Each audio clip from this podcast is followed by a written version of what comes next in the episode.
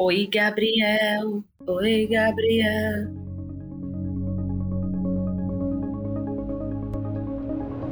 E aí, comunidade crossfiteira! Tudo bom com vocês? Meu nome é Mônica Moraes e você está ouvindo o Pod Wod, um podcast do Instagram Eu Só Posto Crossfit. Em nosso quinto episódio, receberemos aqui o prodígio, como vocês queiram chamar, um fenômeno, Gabriel Libório, para comentar a última edição da Copa Oca. E para complementar essa conversa e todas as outras, obviamente, eu tenho aqui comigo ele que você já conhece, né? Dan Nunes. Dan, já aproveita e fala pra gente onde é que a gente pode ouvir o Pod Wod. Bom, acho que a essa altura todo mundo já sabe, né? Mas os episódios podem ser encontrados em diversas plataformas de podcast, como Spotify, Deezer, Apple, Amazon Music, Google Podcasts e provavelmente no agregador favorito que você escuta. Só procurar Pod Wod tudo junto que você vai encontrar. E para ficar sabendo das novidades, basta seguir o Só Post CrossFit no Instagram e acompanhar tudo que Mônica vai postando lá. Ela sempre bota alguma coisa pra gente interagir. E é basicamente isso. E para começar o nosso podcast, vale sempre lembrar que a gente está fazendo aqui porque o Copa Oca, a galera lá do Oca, chamou o Eu Sou Post CrossFit para participar do evento. Foi, acho que, uma forma legal de terminar o ano assim de campeonatos. E a nossa proposta hoje é ser uma conversa informal do que aconteceu no evento. Inclusive, a gente está propondo um formato que seja um pouco mais breve, né? Porque os anteriores, muita gente deu feedback que estava um pouco longo, que a gente estava se estendendo bastante falando de todas as categorias, resultados de provas. Então a gente vai tentar falar daqueles destaques que a gente viu, do que realmente chamou a atenção. E com isso a gente espera que seja algo mais sucinto e a gente também possa focar um pouco mais no nosso convidado, né? Que hoje pelo menos para mim, ele é uma grande referência. A gente vai receber ele, um menino de ouro do CrossFit aqui da comunidade, que recentemente foi homenageado com um modelo de camisa, só posto CrossFit, né? Olha que pra só. mim é a grande coroação das pessoas. Tá se formando em educação física, é estagiário lá no Carcará, tem histórico de atleta, né? Isso que é importantíssimo. Eu, eu, descobri recentemente. Já montou prova de campeonato, agora foi judge. E acho que mais importante do que isso tudo, ele é dançarino nas horas vagas. Então, pode se apresentar, Gabriel. Quem não conhece, Gabriel Libório, pode se apresentar para as pessoas conhecerem agora. Bem-vindo, Gabriel! Valeu, valeu, galera. Ó, de tudo aí que vocês falaram, a única coisa, o único elogio que eu vou aceitar é o de dançarino, tá certo? Eu ainda tenho para mim que um dia eu vou ser o maior dançarino desse carcará, talvez de Sergipe, quem sabe. vamos ver, vamos ver. Assim, minha história com, com a educação física sempre foi muito de proximidade, né? Eu fiz esporte desde muito novo. Eu estudei no, no Arquidiocesano, que lá, praticamente minha vida toda, eu estudei lá. E lá o esporte sempre foi muito presente. Fiz praticamente tudo que tinha de modalidade esportiva, mas a principal era a natação. Enfim, anos se passaram, decidi entrar na faculdade de Engenharia Civil, que foi bem na época da Copa. Tava aquela história de que vai bombar, Engenharia Civil, etc. Acabei que eu fiz, me formei, tuei um pouco na profissão, mas não consegui me adaptar. Então aí eu tinha duas opções: continuar lá e perder minha saúde, ou fazer uma coisa que eu realmente gostasse e tentasse realmente ser bom naquilo. Aí eu acho que nada mais justo de fazer algo relacionado a esporte. Então pensei, por que não? Aí eu lembro que quando eu tomei essa decisão, eu ainda era lá da Quest. E Dedé já era head coach da Quest também. Então eu tinha falado com ele, Dedé, tava pensando aqui, o que, é que você acha de eu começar a fazer educação física? Tô com essa vontade de realmente ser bom em alguma coisa, de realmente tentar ser bom em alguma coisa. Preciso nem dizer que ele super me apoiou também com essa parceria desde o meu começo. E basicamente foi assim que eu entrei na faculdade e tô aí quase terminando ela. Rapaz, é, esse histórico aí de atleta começando no ARC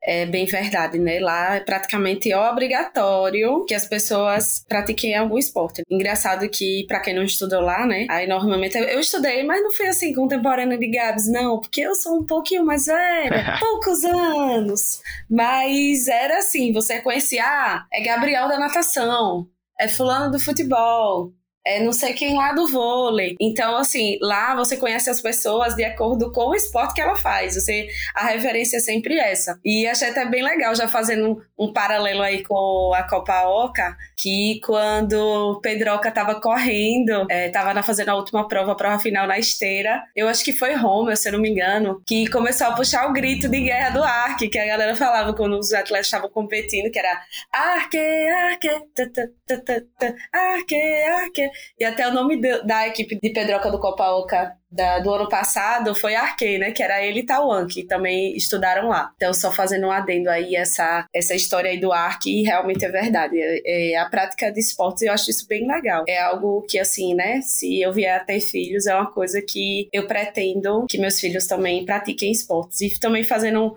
fazendo um asteriscozinho, quando a gente lançou a blusa de Gabriel, a mãe dele comentou sobre isso, né? Achei tão bonitinho. Ela dizendo que ele era bem disciplinado com o esporte e tal. Aí às vezes estava chovendo, e a mãe disse: Ai, Gabriel, não vai pra natação. Aí ele dizia: Não, eu tenho que ir, é minha obrigação e tudo mais. achei tão bonitinho ela comentar isso. E realmente, assim, você se encontrou, Gabs, tenho certeza mãe de Gabriel, que é uma crossfiteira nata. Um dia ela arrasou, já virou de cabeça para baixo, foi para aula. Eu queria ter ido para aquela aula, porque realmente a gente tem que ver de onde os nossos prodígios saem, né? Com certeza teve uma grande influência lá. Mas do Ark eu só conheço duas coisas. Um é que tinha um enroladinho muito bom. Sim. E que realmente era muito bom nos esportes, né? Inclusive, o Pedroca postou que tiveram vários primeiros lugares de pessoas que vieram do Ark, né? Karine, o próprio Tauan e ele, né? Então, eu acho que realmente realmente essa influência do esporte no começo é bem importante para as pessoas hoje em dia. E Gabs, quantas vezes você treina assim mais ou menos por, por semana, né? Porque muita gente fica curiosa assim, você era o grande campeão junto com, com o Guilherme, né, da, da Copa Oca passada. Vocês passaram a coroa dessa vez, e aí muita gente não viu você mais aqui, né, competindo, e aí ficou aquela curiosidade, né? Você parou de treinar, você pretende voltar a ser um atleta também? Como é que tá essa situação? Novidades em breve. Ó, oh, tá com os projetos aí. Não, não, não, não, gente. O que aconteceu foi o seguinte: naquela época, a faculdade ainda meio que tava voltando presencial, então tinha mais tempo de dormir, de comer direitinho e de treinar realmente como eu gosto, que é treinar forte. Acabou que a faculdade voltou ao normal e eu tava pegando muita matéria esse semestre, no começo do ano também. Aí eu acabei deixando de lado um pouquinho essa parte de alta performance do crossfit. Continuo treinando a mesma quantidade de dias, cinco dias na semana, para mim é o ideal. Treino cinco, descanso no sábado e domingo. Se algum dia eu perder, eu, talvez eu tente no sábado. Mas pretendo sim voltar. Pretendo não, né? Vou. Assim que acabar esse período mais, digamos assim, conturbado da faculdade, tô de volta. E vou voltar com tudo, hein?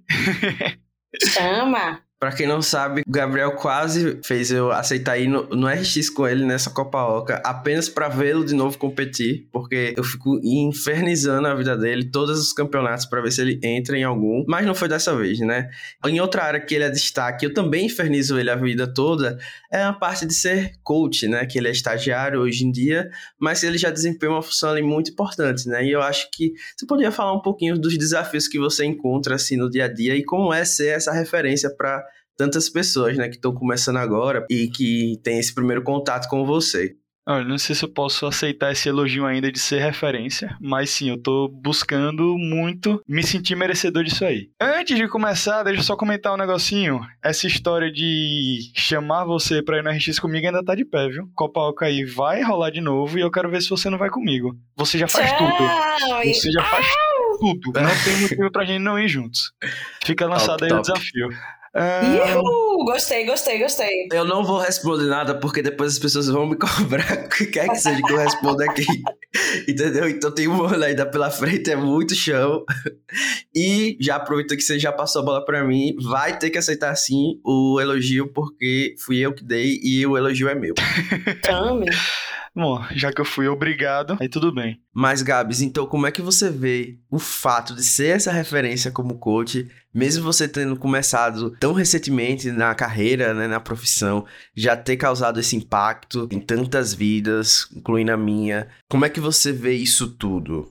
Ó, oh, velho, o que é que eu penso sobre isso? Para mim sempre foi muito natural eu me esforço, obviamente. Eu faço tudo que eu posso para dar o melhor. Mas eu parando para pensar, eu tô todo dia do lado de Dedé. Eu acompanho o Pedrinho sempre que eu posso. Para mim, são referências absurdas. Eu acho que esse lado de, de o povo talvez me achar como uma referência ou não, é muito reflexo do trabalho que eles dois desempenham. Eu tento tirar tudo de bom que eu pego dos dois e condensar e mostrar da minha forma. Obviamente que eu nunca vou ser igual a eles, obviamente que eu não, não tenho pretensão de ser igual a eles, mas eu acredito que juntando o melhor de cada um e tentando passar isso do jeito que eu posso, eu acho que é o caminho certo para mim. Então, não sei se eu fugi da pergunta, mas a minha ideia de plano de vida é esse aí, por enquanto. Mas não, Gabi, você não fugiu do assunto, acho que é isso mesmo. Inclusive, acho que você vai ser melhor do que esses dois, porque não tem nem o que falar, né? Pedrinho, nada, ninguém, basicamente, né, na nossa vida. E é uma referência assim, mas você, com o tempo, você já vai perpassar esses. Mas Sim, fico muito feliz, né? Eu não canso de, de enaltecer Gabriel Libório em todas as oportunidades que eu posso. Mas vamos passar então pro assunto principal do dia, né? Que os nossos ouvintes estão aí provavelmente ansiosos para que a gente fale, que é o Copa Oca, né? Então acho que primeiro ponto é falar um pouquinho do que esse campeonato representa pra gente, né? Eu sei que Pra Mônica foi um grande marco, né? Ela falou várias vezes nos stories, então acho que ela pode até começar falando sobre isso. Como eu expliquei, né, e falei várias vezes nos stories, a Copa Oca, assim, no ano passado foi um divisor de águas para o Instagram, lá naquela ocasião, e para mim, né, Mônica, pessoa física, que acaba que, apesar de estar tá frente do Instagram, eu tento um pouco me esquivar das minhas questões pessoais e misturar, né? Eu sou Mônica, eu sou post-crossfit, é uma personalidade aí diversa conversa. Mas para mim foi muito importante, né? Como eu já falei, Val, Romel e, e Felipe, eles tiveram uma ideia sobre mim que eu nem sabia que seria possível, né? Que eu poderia narrar um evento. Lá na minha publicação do ano passado, eu até expliquei como é que foi todo desenrolar, que eu só descobri na semana.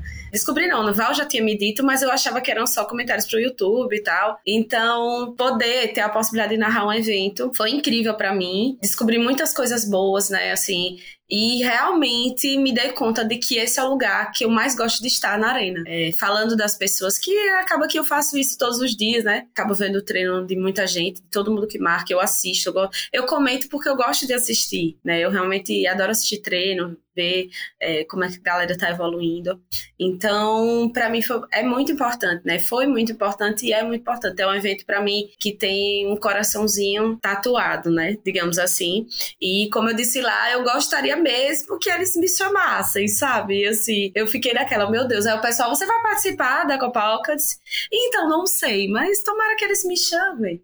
E fiquei muito feliz, assim, foi no desenrolar que eu vou, vou falando, mas já deixando é, esse registro, né, que foi bem legal. Eu adorei participar. Para mim, a experiência foi leve. Eu falei isso para muitas pessoas. Todo mundo, e aí, como foi para você? Foi muito leve, assim. Eu me senti tranquila, sabe? Foi muito gostoso. Adorei, adorei, adorei mesmo. Mônica, você com a Copa Oca é basicamente eu com as clínicas de Snatch de Dedé. não, gostaria muito que ele me chamasse, mas não sei se eu vou não, né? Clínica sábado, às sexta de noite, Danilo. E aí, vai amanhã lá ajudar Dedé? Eu, rapaz, se ele me chamar, eu vou. Tô nesse mesmo sentimento que você. Posso utilizar do podcast para dividir uma, um elogio. Uma amiga minha foi fazer a clínica Dedé, né? Ela não treina lá no Carcará, ela treina em outro box e tal. Aí eu perguntei, e aí, achou o quê da clínica? Ela, ai, gostei, ele é maravilhoso, é muito bom e não sei o quê. Aí ela disse, mas velho, quem é aquele menino? Ele é o quê? Ele é coach, ele é estagiário, é. Meu Deus, ele é muito bom! E não sei o quê. Rapaz, desceu o elogio. Eu disse: Ah, meu filho, é nosso diamantezinho escondido, deixa ele lá. Aí ela, rapaz, eu nunca tinha ouvido falar. Ele é muito bom, ele dá várias dicas. Ele fez uma observação com relação a isso, aquilo. Aí eu disse: caramba, Gabi tá num nível, meu amigo, que a galera tá elogiando pesado, pesado, pesado. Nossa, não sei quem foi essa, mas muito obrigado. Agradeço. Depois Mônica passa o nome para você, agradecer na próxima clínica que ela for, né? E você estiver lá também.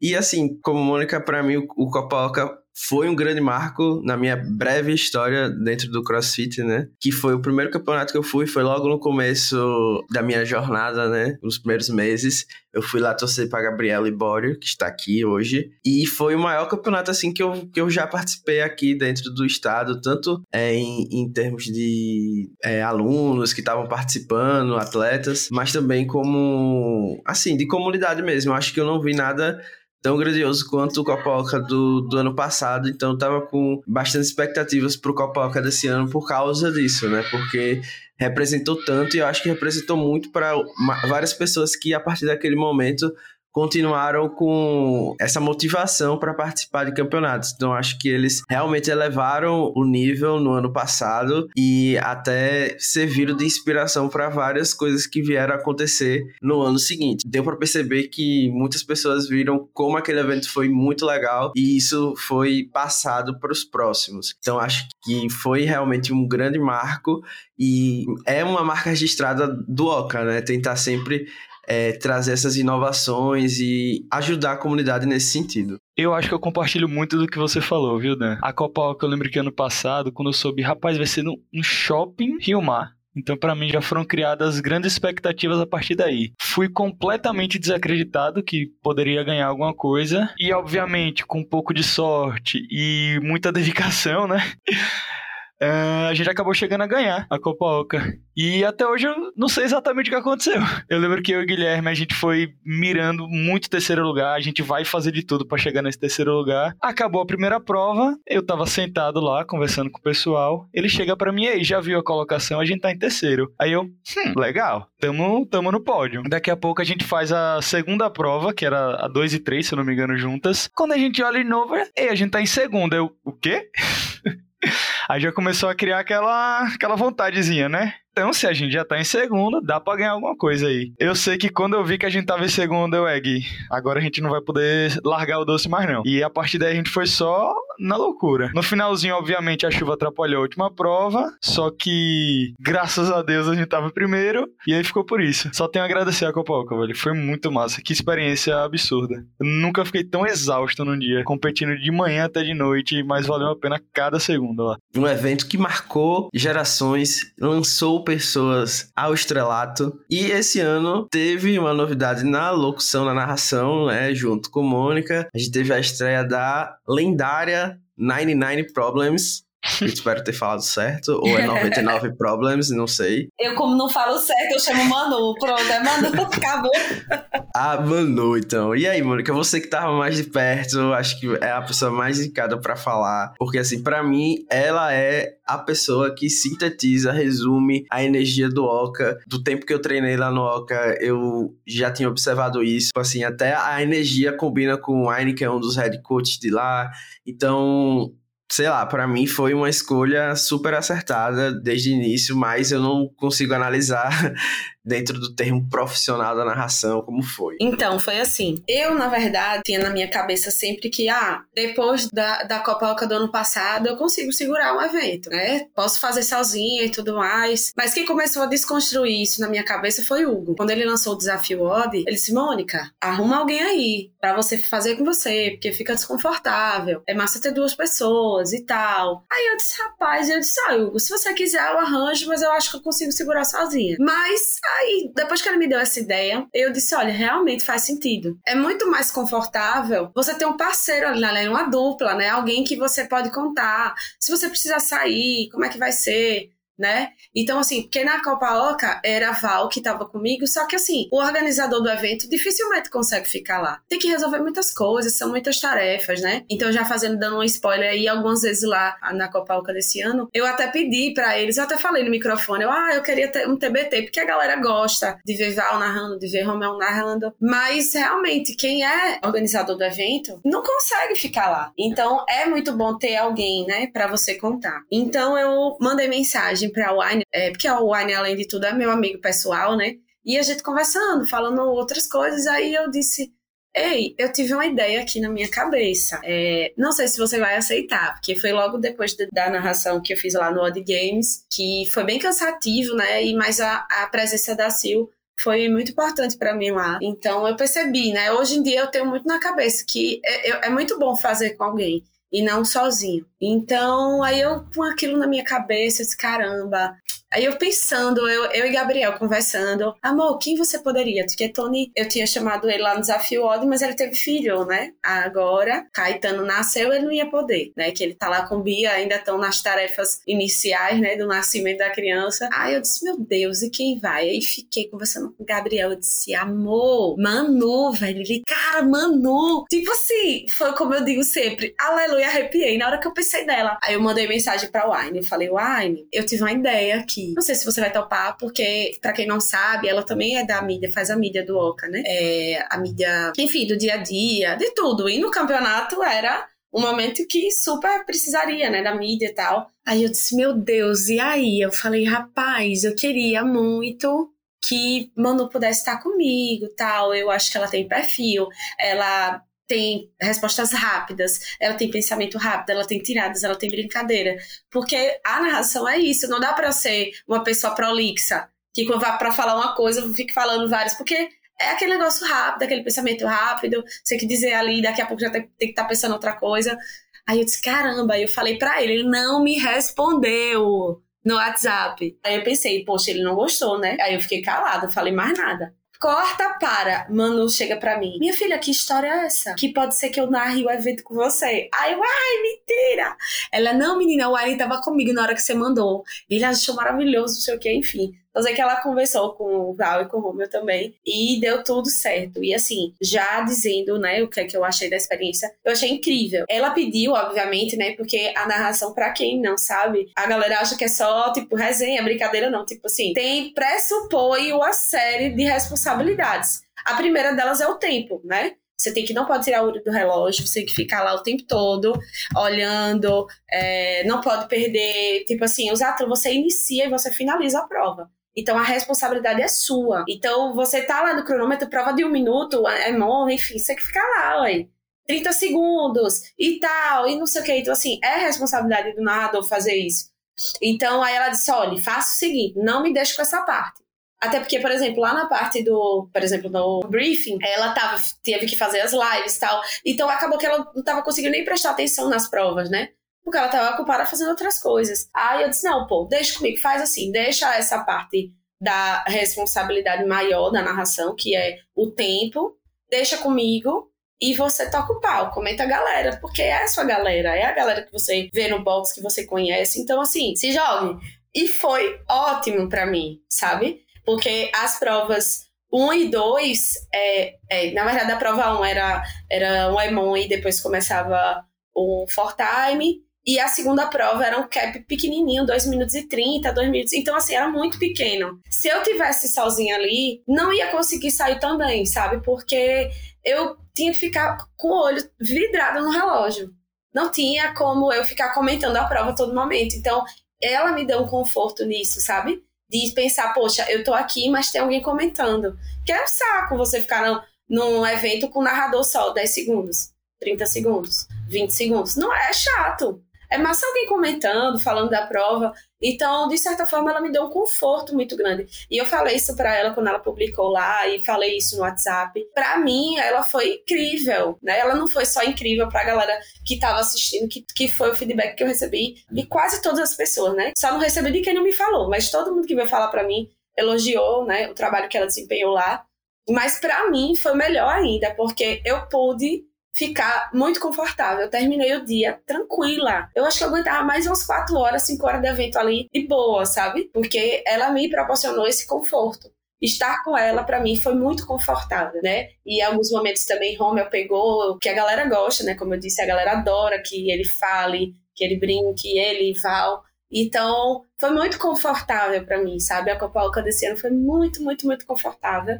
E eu me sinto muito bem fazendo. E com certeza a presença de Manu foi muito importante para mim nesse ponto, que me deixou muito tranquila para falar do tempo. E ela meteu o cacete lá, falando da galera, comentando as provas, foi massa. Nossa, ela foi muito bem, né? Inclusive porque ela estava responsável também por fazer mídia, né? Durante o evento, lá dentro da arena, vocês dois estavam fazendo isso. Então, até mesmo essa divisão de atenção que vocês tiveram que ter foi, assim, algo impressionante de ver. Eu acho que as duas estavam muito confortáveis especialmente por ser a primeira vez dela, ela tá assim tão confortável dentro da arena, é algo meio que até impressionante, né? Então acho que se ela quiser é, investir um pouco aí nessa carreira também, quem sabe, né? E falando um pouquinho dessa questão da mídia, eu acho que o campeonato do Oca foi muito bem divulgado, né? Esse tema da Copa também foi algo que me agradou, mas eu não sei se vocês concordam também, né? Tipo, dividir a atenção assim com a Copa, muita gente disse que talvez fosse algo meio arriscado, mas eu acho que tudo que eu vi em relação a isso foi muito legal, desde as camisas que estavam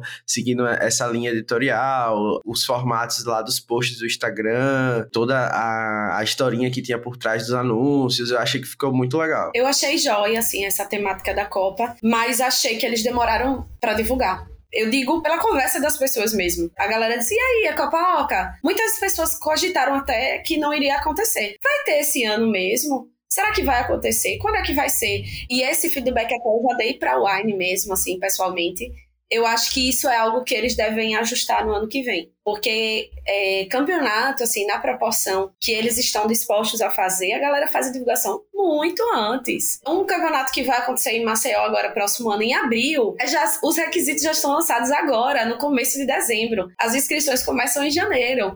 Então, assim, eu acho que na proporção que eles têm a intenção e que eles têm potencial para fazer o evento, tem que ser divulgado muito antes e não tão em cima. Porque por mais que as pessoas gostem do campeonato, saibam da intenção do campeonato, tenham assim adesão ao campeonato, eu acho que tem que ter divulgação aquele save the date para a pessoa dizer, ah, não vou comprar uma passagem no mês de tal porque vai ter a Copa que eu quero participar. Então, eu acho que essa parte de divulgação, eu já falei isso pessoalmente com a Aine, e eu acredito que é algo que eles vão começar a fazer com mais antecedência. Eu penso que isso. Mas com relação à temática Copa, eu achei incrível. Que até casou o nome, né? Copa Oca, né? De fazer a relação com a Copa, a roupa da galera ficou massa. Eu achei show de bola. Não, e de fato, é, essa história do, do tema da Copa Oca casar com a Copa do Mundo, eu achei incrível, velho. Eles ainda pegaram tudo que tinha sobre futebol, botaram na Arena Batistão e fizeram toda a divulgação baseada nisso. Trazendo meio que um pouco dessa Copa do Mundo com, pro tema da Copa Oca, né? É, eu achei que isso aí foi muito bem acertado deles. Não, inclusive, Batistão que foi, assim, uma ideia super ousada, né? Como eu falei, é a marca registrada do Oca ser um pouco ousado nesse sentido. Acho que tá no DNA deles. E eu realmente gostei. Eu, eu não, nunca tinha ido pro Batistão, né? Porque, é, enfim, não sou daqui e também não sou uma pessoa muito batistônica. eu também não, Dan.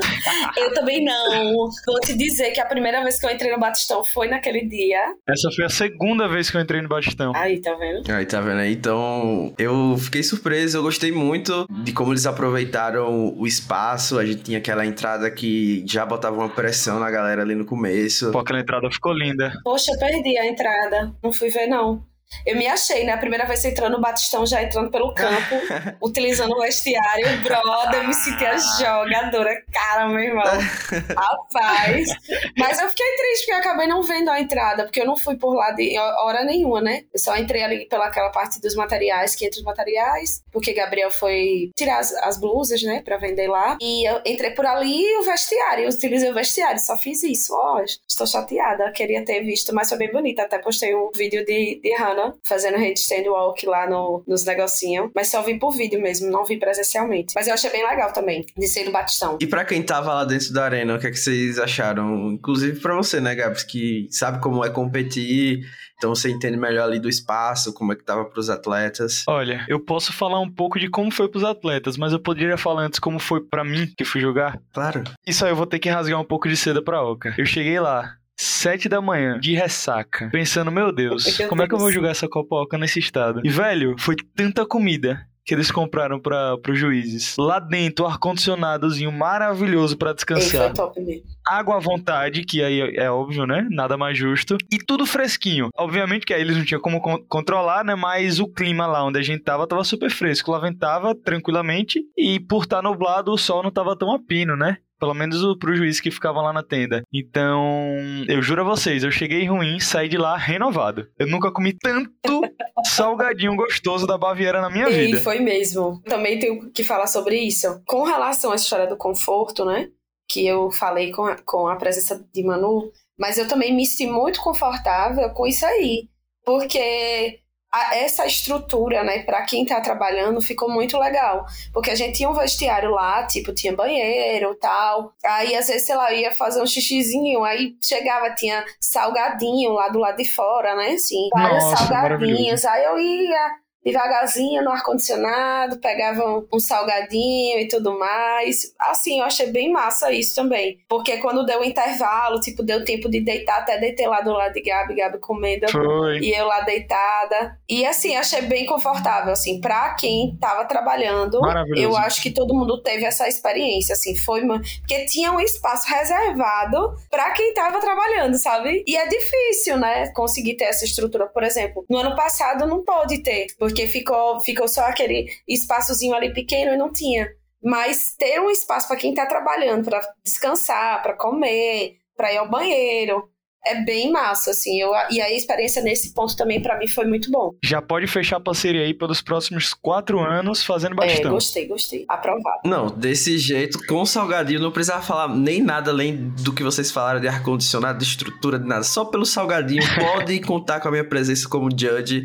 Eu falei que ia como atleta pra Wine ano que vem, mas não, estou agora voltando atrás, quero ser judge Fiz o meu curso agora de Judge, então estou preparadíssimo, mais do que nunca. Mas o meu objetivo é só o salgadinho, entendeu? Me vendo por o salgadinho, não tem aquele meme, me vende por um hambúrguer. então sou eu. Mas, assim, eu achei também que foi muito organizado o campeonato. Gabs tocou num assunto que eu acho que a gente não pode deixar de falar, que foi a chuva, que mostra o quanto eles estavam bem mais preparados dessa vez e o quanto eles melhoraram do ano passado para cá, porque se a chuva no Copa Oca do ano anterior foi algo que pegou eles de surpresa e talvez muita gente pudesse criticar as decisões que eles tomaram, eu acho que dessa vez eles souberam lidar com esse desafio da chuva de uma maneira assim sensacional o campeonato saiu um pouco do horário previsto, mas obviamente a responsabilidade que eles têm com os atletas, com o pessoal que está organizando, vem em primeiro lugar, né? Até mesmo em campeonatos maiores, como o Games, por exemplo, que é o maior que a gente tem, o clima pode mudar e alterar o cronograma do evento. Então acho que, apesar de ser um momento de grande pressão, eles souberam lidar assim de forma sensacional se adaptando ao que era possível e eles conseguiram entregar um evento de altíssimo nível. Eu acho que não tinha o que eles fazerem além do que foi feito.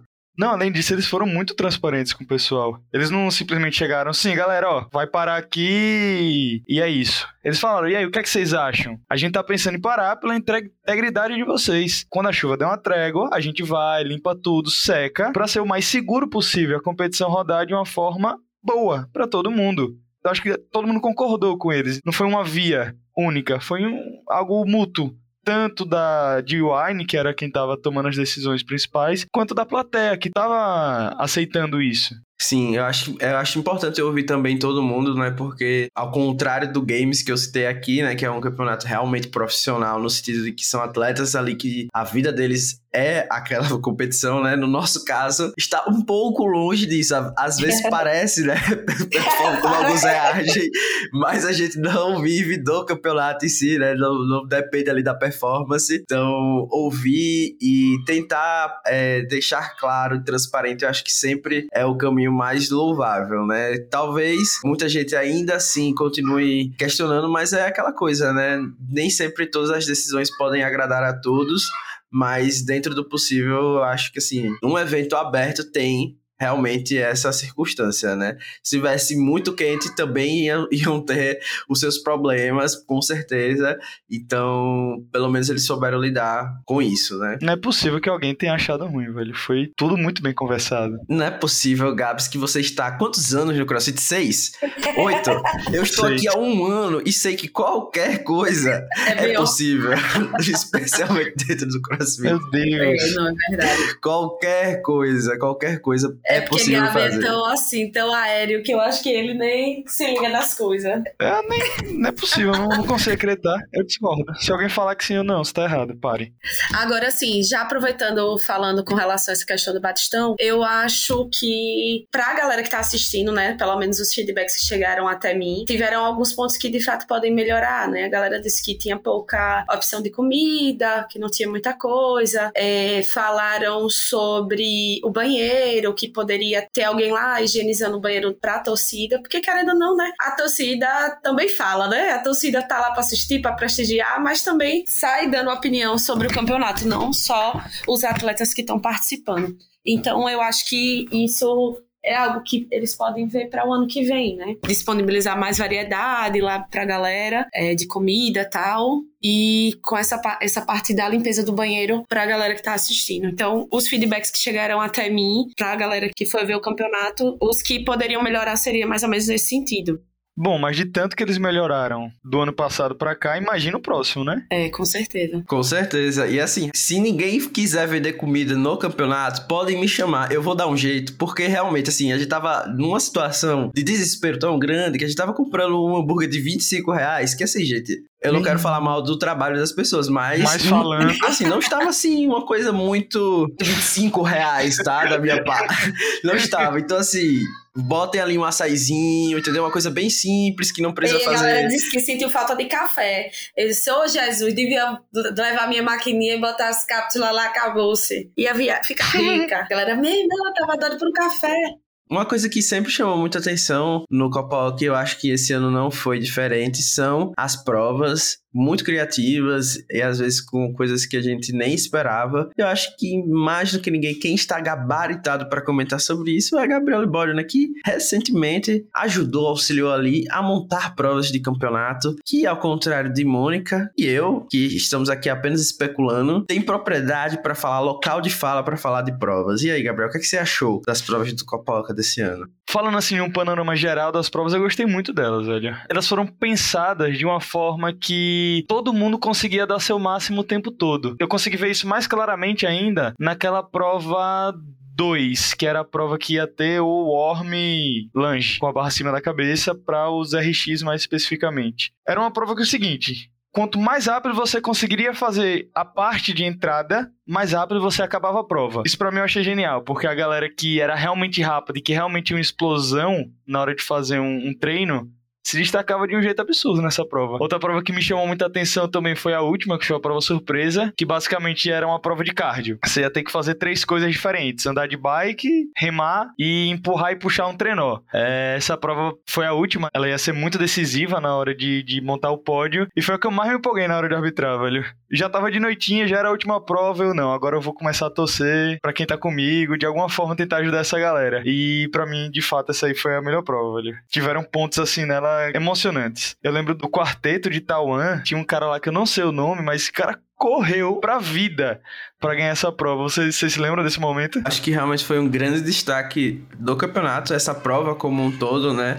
É, foi muito bem pensada, especialmente porque nesse momento o Romulo chamou a galera pra realmente acompanhar o pessoal de perto ali na esteira e tal. É, então, teve isso. Eu acho que, que foi impressionante realmente como essa prova é, aproximou a galera do, dos atletas. E além de ter essa grande novidade do sled, né, que para mim era uma coisa que só era vista assim um campeonato muito maior, e eles trouxeram, tipo, novamente falando, né? Tipo, ousadia realmente nesse sentido e trouxe algo para que fosse divertido também para os atletas, né? Que eu acho que eu iria me divertir muito. Talvez não tivesse lá porque só foram os mais classificados, né? Os melhores classificados que fizeram essa parte da prova mas que é uma coisa que eu até vi Mônica lá empurrando o sled. Claro, eu não ia perder a oportunidade, né, papai? Eu fiquei assim com vontade realmente de ter participado da, dessa parte da prova. Nossa, eu também, velho. Das quatro provas que, que aconteceram na Copa Oca, acho que o que eu mais fiquei com vontade foi essa. Apesar de que eu acho que eu não ia me dar tão bem nessa prova, porque eu não tenho tanto costume com esses ergométricos, mas de vontade, de vontade de fazer mesmo, com certeza foi a que eu mais tive. Prova 4. Com certeza você ia se dar bem, Gabriel. Ô, Gabs, você não ficou empurrando, não? Claro. Ah. eu que era juiz, eu ainda ficava. Toda vez que acabava a prova e eu tava no sled, eu tinha que dar uma ajeitada para sempre deixar padrão saída do mesmo lugar, né? Porque assim, a pessoa às vezes passava demais. Aí a próximo, próximo quarteto, dupla, ou enfim, que viesse, eu não poderia deixar o sled muito atrás, senão ele ia começar tendo que empurrar mais do que as outras pessoas. Então toda hora eu aproveitava para dar uma empurrada, para dar uma puxada, até também para ver, né, como é que tava o terreno, porque eu vi muita gente reclamando que ah, não tem como empurrar, mas tinha. é, quando eu empurrei deu de boa, assim, foi o é, que eu é, percebi sim. foi mais a posição das mãos, né? Uhum. Porque se a galera empurrar muito de cima, o negócio começa a virar e não sai do é, lugar. Tem que sim. ter meio que uma, uma posiçãozinha. Mesmo ele tendo um abalamentozinho assim no, no bico dele, ele não é reto completamente, que ajuda a pessoa a empurrar mais, não dá para empinar ele. Não dá para pegar porque se você pega muito para cima, a parte de trás sobe e aí você vai começar a fazer muita pressão no bico e aí ele trava completamente. A ideia é meio que levantar ele empurrando para baixo, por baixo dele. E aí quem teve essa noção, inclusive destaque aí de quem empurrou, de quem fez essa parte do slide muito bem foi Isidório. O cara voou nisso aí e eu acho que não só para mim, para todo mundo foi uma surpresa, que eles não estavam assim no top 3 da prova e do nada os caras ganharam, ficaram em segundo. Só foi. por causa dessa prova. Ei, eu comentei com o Vitor isso, eu disse, meu amigo. Vitinho foi guerreiro. Que bom que eles botaram seis duplas na final. Porque eles não estavam na bateria final. Não estariam, né? Sério? Porque. Sério! Nossa. Porque foi assim que foi que Romeu decidiu. Que as categorias que tinham mais inscritos, ele não achava, não achava justo só colocar três equipes na final. Então, no iniciante feminino e no Tupã masculino, ele colocou o dobro, no caso, seis equipes, né? Então, se não tivessem mais inscritos, sei lá, fosse três, eles não estariam nem na bateria final. A bateria final ficou é, Pedroca e Vitor Carvalho, é, Marcos e Peta, e Libório e Adinaldo na bateria final seria essa. Só que eles fizeram, como foram duas baterias do Tupã, eles estavam em quarto lugar na competição. Só que assim, né? Vamos lá, os dois arrasam no cardio. Os reis do cardio, Vitor e Isidoro. E assim, essa prova tava na cara que era muito provável que eles ganhassem. Então, e eu acho que, se eu não me engano, acredito que foi isso mesmo. E não ocasionou que eles ficassem não em terceiro lugar, mas em segundo lugar na competição. Sim, foi botaram incrível. pra descer. Foi massa. Até comentei com o Vitor, disse, rapaz, se não tivesse outra bateria, vocês não estariam nem na, na, bateria final. Ele disse, foi mesmo tal. E eu acho que foi surpresa, né? Na hora que eu anunciei o terceiro lugar, eu já sabia. Na hora que eu anunciei o terceiro lugar, todo mundo se olhou assim, porque ninguém esperava, né? Todo mundo se olhou assim, eita, eita, e aí eles... Foi uma surpresa mesmo. Por essa prova, eles conseguiram o segundo lugar.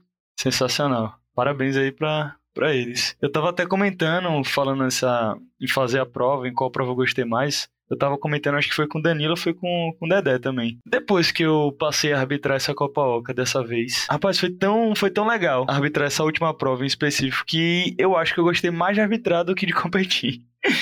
Não, é tá, estamos precisando massa. colocar os atletas pra xingar Gabriel, pra dar um aperreio nele, ter uma rasteira, um mata-leãozinho. Ah, mas boss. eu levei porque é o que precisa para ele ser traumatizado e voltar a competir, que é o meu objetivo, entendeu, galera? Próximo campeonato que ele tiver arbitrando, vamos criar um trauma na cabeça dele. Voltarei a competir de qualquer forma, mas confesso uh. que hoje em dia julgar a competição tem um tem um espacinho no meu coração. É muito massa ficar torcendo pra galera, bora, bora, bora. Você consegue mais um pouco e a galera, pô, a galera vai com tudo, né? Competição você sabe como é. Então, realmente você vê que a galera tá tentando, tá se esforçando. Todo mundo que eu peguei foi muito compreensível. Obviamente que o Wine instruiu a gente, né, para ter essa conversa antes, de mostrar pra gente realmente a repetição acontecendo. Até por isso, essa conversa, essa transparência que a gente teve com os atletas fez com que fosse muito, muito tranquilo arbitrar eles.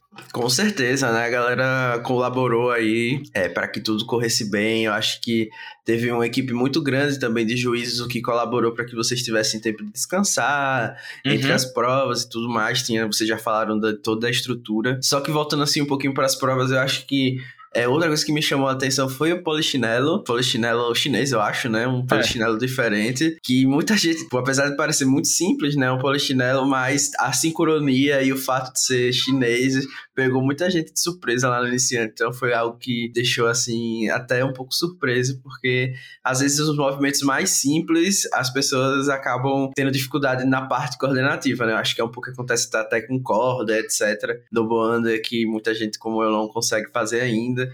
Então achei que foi, foi bem legal esse, essa presença aí do polichinelo chinês. E eu testei, né? Você viu que eu testei lá, Manu, vamos testar isso aí, meu irmão. Rapaz, saí testando tudo. eu nunca tinha feito. Quando eu vi a galera fazendo, eu disse, meu irmão, o Double One é mais fácil que isso aí, velho. Ele tá negócio difícil da pé. Mas acho Sim. que deu pra desenrolar, né? Eu, bora, Manu, bora testar. Mas deu certo, deu certo. Não foi todo ruim, não. E eu achei massa também, achei inovador. Acho que tudo que, que é novo pra gente chama atenção, né? E dá vontade de testar. E nisso aí É. eles foram muito assertivos. Eles trouxeram muita coisa nova. Esse War Melange eu nunca tinha visto. Pelo menos não com esse nome, né? Inclusive. Eu também não, mas é, é bem sua cara, né, esse exercício. ah, eu amo. Tudo que manda fazer com a barra acima da cabeça, ou o implemento né, acima da cabeça, eu gosto demais. É porque eu acho que, na verdade, em vários campeonatos, quando é tipo equipes, é aquela, aquela minhoquinha, né? Aquele. É, é o Worm que chama, chama mesmo aquele aparelho, Sim, né? Como é sim. que chama aquele ali? Mas aí, no caso, como era dupla, sei lá. Aí eu acho que eles colocaram barra mesmo. E eu achei que ficou legal. Aquela bag gigante de, de é, peso. parece que parece uma minhoquinha. Sim, é minhoca, é minhoca. É um minhocão. Danilo pediu pra voltar pras provas e eu vou adiantar já do que Gabi tava falando com relação à organização do campeonato. Eu senti uma evolução muito grande, até comentei isso com o Aine também. Eu percebi uma evolução muito grande deles do ano passado pra cá, no tocante à delegação, né, a distribuição de tarefas. É, o Aine ficou mais com essa parte do, da arbitragem, como head judge. É, Rommel ficou mais de head staff ficou ali para tendo aqueles cinco minutos de troca assim ser rápido porque às vezes no campeonato quando o head judge ele que tem que fazer tudo não fica legal realmente eu acho que as pessoas começam a se bater fica todo mundo querendo fazer a mesma coisa e eu achei que nesse momento nesse campeonato eles evoluíram disso aí de de poder organizar e delegar as funções de, de forma melhor, porque quando diz, olha, isso aí é sua responsabilidade, fica mais fácil até da gente ter o que cobrar, né? Porque se o head judge, né, como normalmente na maioria dos campeonatos, o head judge, e até campeonatos maiores, assim, às vezes o head judge ele fica responsável pela troca de materiais, realmente eu acho que complica. E eu achei que eles que isso aí rodou super bem, né? A, a troca de materiais foi muito rápida, porque o Aine sempre ficava re- reunindo lá. Quando estava na troca de materiais, eles às vezes faziam reunião lá com os, com os árbitros. Ele botou até uma pranchetinha lá, uma, um quadro de avisos, enfim, ficou lá explicando. E quando você, acho que quando você tá com aquela, aquilo ali na cabeça é mais fácil, né? Ó, e o head staff ele vai ali, ó, e quando ele fica só esperando ali a prova. Acabou a prova, cinco minutos, tempo de trocar, bo- bota ali, o peso ali é tal, e a carga ali é tal, e não sei o quê. Porque eu acho que se isso fica concentrado muito no head judge, o campeonato não anda. Porque é a mesma pessoa para pensar várias coisas. E eu acho que nisso eles evoluíram muito na organização. Outra questão também, assim, eu achei bem legal, assim, é, de algumas partes que eu vi, é, Gabi até pode falar melhor sobre isso, com relação à troca de ideias, de um Aina trocando ideia com os árbitros. Gente, confia, pode falar, gente, confia no que vocês estão dizendo, né? Fala lá, tipo, diz o atleta no rap, estende isso e tal, tipo, de ter uma voz imponente. Isso aí eu acho muito importante também no campeonatos, né? De, de falar de forma imponente e dizer, olha, estica a perna e explicar pro atleta o que é que tá acontecendo, por que, que você tá dando no rap. E eu achei bem legal isso, assim, também, tipo assim, dando de palavra de confiança, dizendo eu confio em vocês, a gente confia no trabalho de vocês, e eu acho isso tão legal, assim, eu achei, foi uma parte, assim, de relance que eu peguei na hora que eu fui pegar lá os pastéisinhos, mas eu achei bem legal isso também. Eu achei que eles, que, as- que eles evoluíram muito no aspecto interno mesmo, de, de logística, de tudo, do ano passado pra cá. Achei que foi, houve uma evolução muito boa. Não, de fato eu não posso falar de como foi internamente no ano passado, porque eu estava de na condição de atleta. Mas eu concordo completamente com você, Mônica. É, o ANI deu muita autonomia pra gente, só que também a gente tem que pensar que hoje em dia tá tudo filmado. Então, muitas vezes, quando havia alguma contestação, ela vinha junto com o vídeo. É, e aí facilitava também a nossa vida. Não tem um VAR no futebol? Pronto, a gente agora tá com o VAR também no CrossFit. Como tudo era filmado, se por um acaso acontecesse de, eles quererem contestar alguma repetição, não fica só na palavra do juiz contra a palavra do atleta, entendeu? A gente tem um vídeo para provar, então a gente pode mostrar realmente por que que aconteceu tal no rap, ou por que a gente deu rap em determinada situação. Não, e com certeza eu percebi isso em relação à organização, porque como o, campeonato atrasou por causa da chuva, né, eles tiveram que adiar o começo, ficou aquela situação de que se con- acontecessem erros que atrasassem também, além do que já era já tinha acontecido na parte da manhã por causa da chuva, é, talvez não encerrasse ali no dia, né, que era o objetivo. Então eles realmente tiveram que ter um evento impecável nesse sentido, sem atrasos, para que tudo corresse pelo menos dentro ainda do cronograma, né? A gente conseguisse encerrar no próprio sábado. E eu acho que uma coisa que eu percebi que foi bem acertada foi terem feito todas as baterias femininas primeiro, para não ficar tendo que mudar é, a barra, né? Ter que mudar pesos tão frequentemente. Então, acho que eles conseguiram pensar nesse sentido. Eu acho que esse foi o objetivo, eu não tenho certeza, mas eu achei que foi uma decisão assim que é, conseguiu facilitar essas trocas que Mônica falou, né? Mas ainda em relação às provas, uma coisa que eu queria saber de vocês é se vocês sentiram falta da clássica prova de PR, né? que não teve esse ano. Eu acho que as provas, apesar de terem requisitos de levantamento, de peso é, dentro do CrossFit, não teve o clássico PR. E foi até mesmo uma coisa que algumas pessoas falaram que estavam esperando que fosse a quinta prova e não foi o que aconteceu, né? Eu acho que até que foi uma coisa bem melhor do que a prova de PR, apesar da prova de PR ser a, a melhor em termos de torcida, assim, pra gente acompanhar. Mas vocês sentiram falta ou não? Ai, gente, eu sou LPOzeira. Eu senti. Eu acho que a prova de RM é um ponto alto da competição, de qualquer competição. Então, eu senti um pouquinho de falta, apesar assim, que eu achei bem as provas foram muito bem boladas, né, como a gente falou, é, com novidades, com estímulos diferentes, mas eu sempre sinto, eu adoro a prova de RM, sério, eu acho que faz falta sim no campeonato, e eu acho que tem que ter, mas, né, Vamos ver se no ano que vem volta, mas eu sou LPOzeira e senti falta.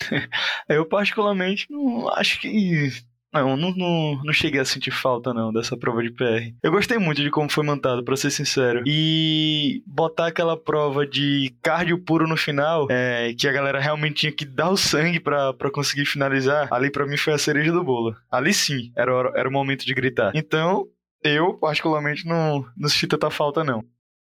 Bom, então acho que a gente falou assim dos tópicos gerais que chamaram mais atenção dentro do evento, mas com certeza a gente tem que falar um pouquinho daquilo que foi destaque, assim, em termos de, de performance, talvez, ou então o que a gente achou interessante que aconteceu dentro da arena.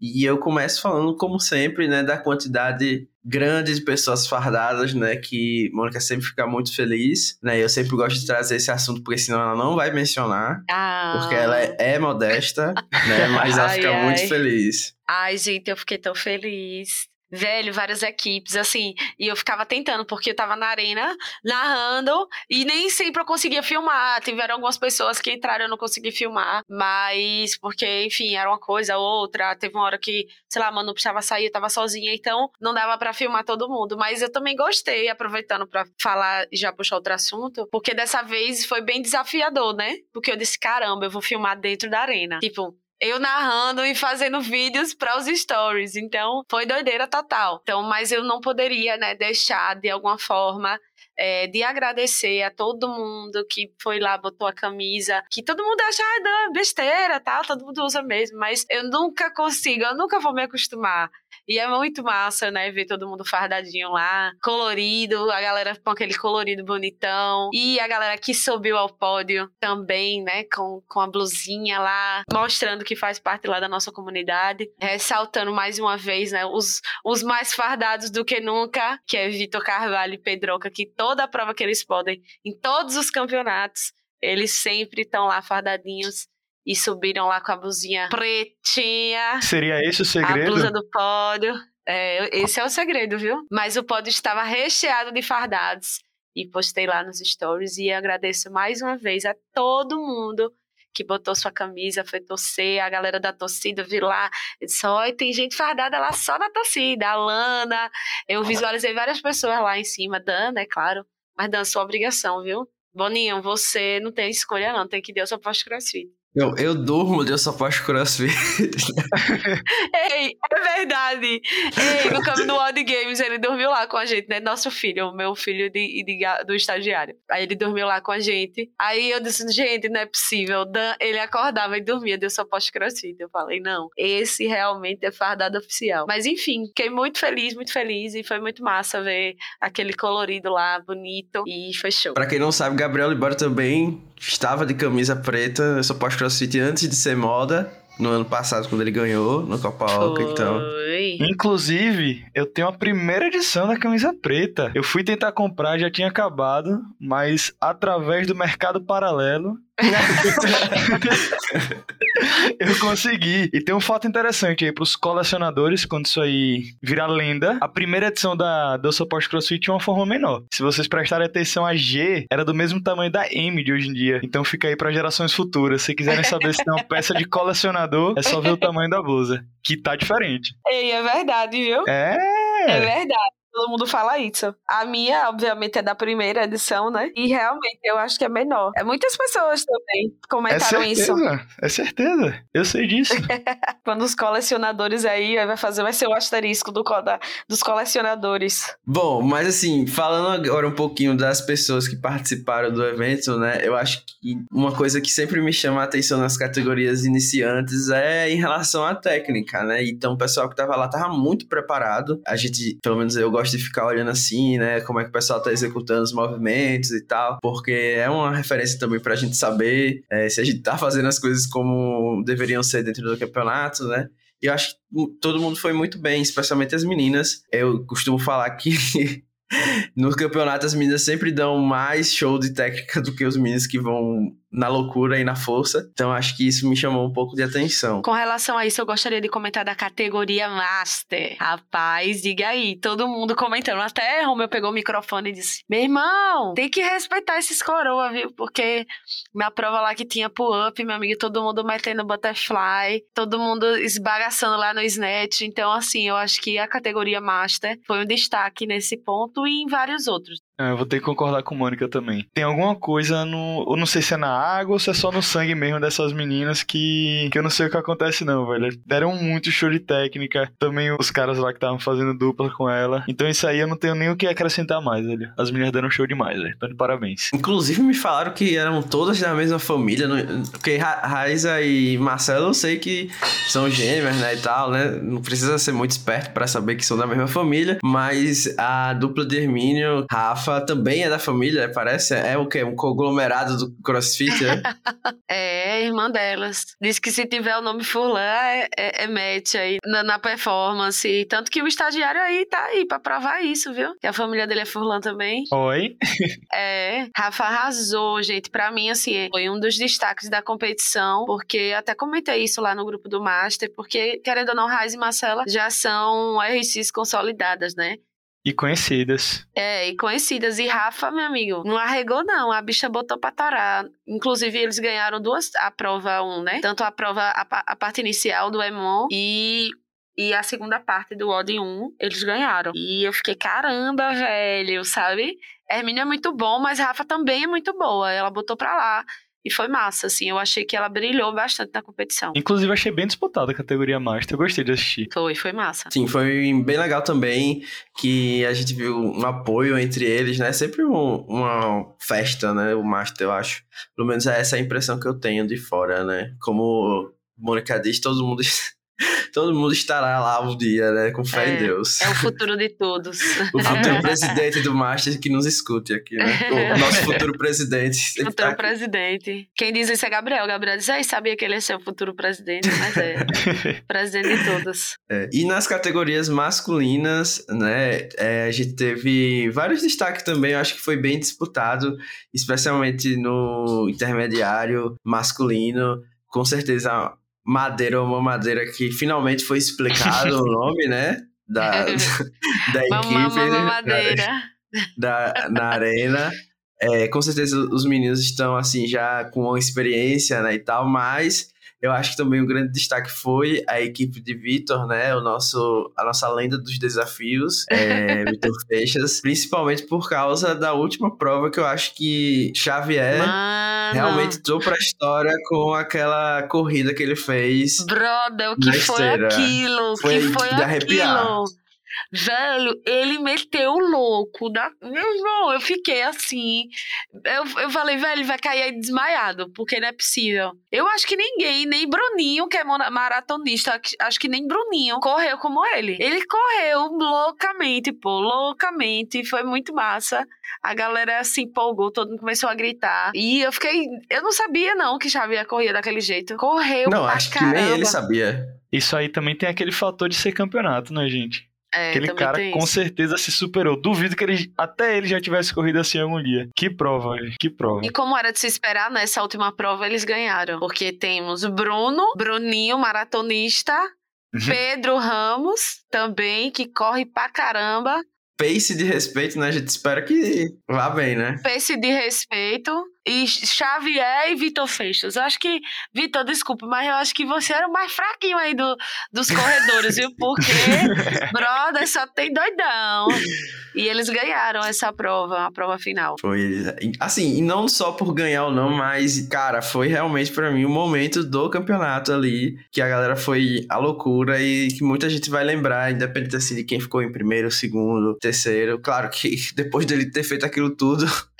Graças a Deus, pelo Graças menos. a Deus que vocês ganharam, ganharam, né? Porque realmente essa prova, galera, como o Gabs pontuou, né? Foi assim, você colocar uma prova de cardio na última rodada, tipo, podendo decidir um pódio, uma colocação, a galera vai até o máximo mesmo. Teve gente que teve que ser levada pelo SAMU, né? Literalmente.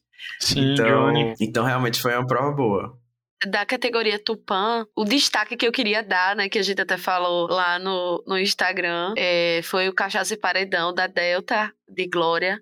Marcelo e Ítalo, que rapaz, botaram pra lascar, viu? Ficaram em segundo lugar em duas provas, na prova no Odd 1, na segunda parte, e na prova 2. E assim, arrasaram, porque eu realmente não esperava que eles fossem ter uma performance tão eh, surpreendente, né? Tanto que eles ficaram em sexto lugar final na competição, assim, eles botaram pra quebrar e foi muito massa e curti bastante. É, eu acho assim que pra mim o destaque eles já foram falados aqui, né? Com certeza. Não posso deixar de mencionar que foi Pedroca e Vitor Carvalho, que não só porque ganharam, né? Mas porque são sempre pelo menos para mim, as pessoas que eu fico ali torcendo para que tudo dê certo, para que eles consigam entregar o melhor possível, porque são pessoas que estão mais próximas. Mas também não posso deixar de mencionar é, Libório e Edinaldo. Acho que para mim eles foram a grande surpresa da categoria Tupã. Sim. Né? Não porque a gente não espera que eles vão bem, né? Mas não tão bem.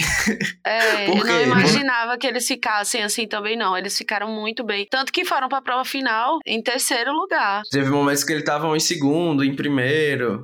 É, Eu não sei se em primeiro, mas em segundo eu acho que eles ficaram em algum momento da competição. porque, por exemplo, aquela carga do Snatch, até um dia desse, era muito desafiadora pra Edinaldo. Pra Libório não, né? Porque Libório é, é o LPOzeiro brabo. Mas Edinaldo, aquela carga ali era desafiadora pra ele. Ele fez super bem. E eu confesso, assim, que eu fiquei bem surpresa. Quando chamei eles na prova e Edinaldo lá na... E eu cheguei a olhar, assim, na... eu olhei ele lá na... fazendo os Snatch, assim, caramba, é pra Edinaldo. Na hora da prova eu pensei isso. E realmente eu achei que eles surpreenderam na competição. Foram pra prova final no pódio. Aconteceu aquela situação lá de, de Vitor e Isidório é, empurrarem lá e, e entrarem lá na final, né? Entrarem lá em segundo lugar, mas, mas eles foram pra prova final no pódio. Então eu também fiquei bastante é, surpresa, né? Eles são muito bons, mas eu, eu achava, não achava que eles fossem ficar tão bem. É, e eu também, como não posso deixar de mencionar Peta e Marcos, eu acho que eles foram muito bem durante a competição como um todo. É, eu sempre fico esperando ansiosamente o momento que Peta vai fazer handstand push-up, porque é a grande marca registrada, aparentemente, né?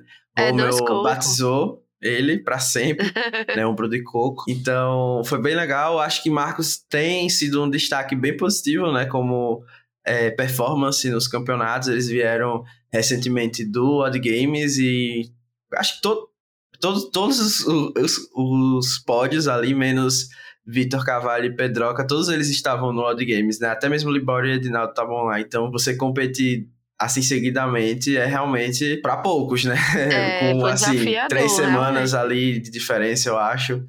Então É. foi um desafio bem grande para todos eles. Eu acho que é, merece esse esse destaque aí. E também tiveram outras duplas que foram muito bem, né? Que a gente é, viu se desafiando. Tiveram, teve momentos que depois da primeira prova é, tinha a dupla de da Cacto lá que ficou em primeiro, eu acho que não estavam esperando. Teve Rudá que foi muito bem, né? Que, É, Rudá pela primeira falaram. vez participando do Tupã no ano passado. Ele e Márcio, né? E, e Dimitri também estavam na categoria intermediário. E eu até falei isso lá no microfone, que eu achei bem massa, né? Deles se desafiarem. E fizeram bonito, viu? E botaram para quebrar, ficaram bem na, nos primeiros WODs e eu achei massa, assim, eles se desafiarem esse ano e não permanecer lá no, no intermediário, né? Botaram, como diz a, na língua do Oca, botaram para jogo e se desafiaram no RX. Foi massa. Tem um cara também, velho, que vocês podem esperar que vai vir grandão próximo ano, viu? Não sei se você sabe, Mônica. Danilo você conhece. Matheus Linhares vem grandão, viu? Se esse ano uma das pessoas que, pelo menos que eu vi, que eu acompanhei, mais melhorarem foi Vitor Lima, Próximo ano eu acho que Matheus vem grandão. Depois da cirurgia de joelho, esse cara tá imparável, velho. Eu acho que vocês vão surpreender ainda com ele. Ainda se juntou com uma pecinha braba também, que é Carlos Silva. Pô. Foi massa. Com certeza, sim. Sendo da X-Roots, né? Eu acho que eles, assim, são destaque todas as competições que vão, né? Eu acho que tá uma, uma galera bem massa, assim, de, de ver nos campeonatos, a torcida, o apoio que eles dão a todos os atletas, desde os iniciantes até a, as categorias mais avançadas, né? Eu acho que eles realmente estão trazendo fortão, assim, essa presença no campeonato deles. E é uma galera muito massa, né? De, de dar, assim, uma energia a mais para a competição. Então, estão de parabéns aí, com certeza. Com certeza, é assim, se eu pudesse formar um campeonato perfeito, a minha torcida seria X-Roots. Eles são muito animados, velho. Inclusive, logo na época que a Quest acabou, eu fiquei muito tempo treinando lá na X-Roots, até minha proximidade, né, com o Guilherme, que é muito meu amigo. E, velho, é impressionante como eles são muito família lá, velho. É uma coisa até que o Guilherme já havia me falado, mas quando eu comecei a treinar lá que eu entendi. Uma pessoa acaba um treino, a outra vai lá tentar ajudar, ou então acaba o ódio e tá morta no chão. A pessoa que tá mais tranquila, ela vai, tira a barra, vai tentar ajudar a arrumar. Eu acho a, a comunidade lá muito massa, velho. E eu adorei passar um tempinho lá com eles treinando. Então, parabéns demais nesse quesito. É, galera é massa. Já que Gabi estava falando disso de comunidade, foi algo que eu percebi dentro até mesmo dessa competição do Oca, né? Eu acho que em muitos momentos que foi algo que me chamou a atenção. A gente viu os atletas se juntarem para ir torcer e incentivar outras equipes, colocando um pouco de lado a competição, né? Claro que eles já tinham terminado a prova, né? Mas mesmo assim, foi algo muito bonito de se ver as pessoas colocando esse lado competitivo um pouco de lado para também ter essa parte que a gente vê no dia a dia, né? Dentro do, dos WODs, dentro da nossa casa mesmo, né? Cada um fazendo o seu treino, e a gente tem esse momento de apoiar e de, às vezes, dar o destaque justamente a essas pessoas que estão se superando, estão se desafiando, não têm o um domínio completo ainda dos movimentos, não conseguem fazer tantas repetições de forma tão rápida. Então, foi legal de ver isso, pelo menos na minha opinião. Também queria destacar aqui que foi um quarteto que eu arbitrei duas vezes. Os velhos da lancha, que até hoje eu não sei direito se é os velhos que dá lancha ou é os velhos da lancha, enfim vai ser outro enigma aí para ser desvendado no próximo ano, né? Mas, pô, Tony, parabéns demais, velho. Eu vi um sangue no olho daquelas quatro pessoas que eu não via há muito tempo dentro de uma competição. Adorei arbitrar esses caras e para mim foi o destaque do iniciante masculino. No iniciante feminino, né, tinham várias meninas que sempre marcam o Instagram, é, amigas, né? Tatá participou no Iniciantes por Opção, é, Júlia, né, Juju e as Sapatocas que ganharam. E falando nisso, eu nunca ri tanto na minha vida com um nome quanto esse, velho. Genial. Juju e as sapatocas.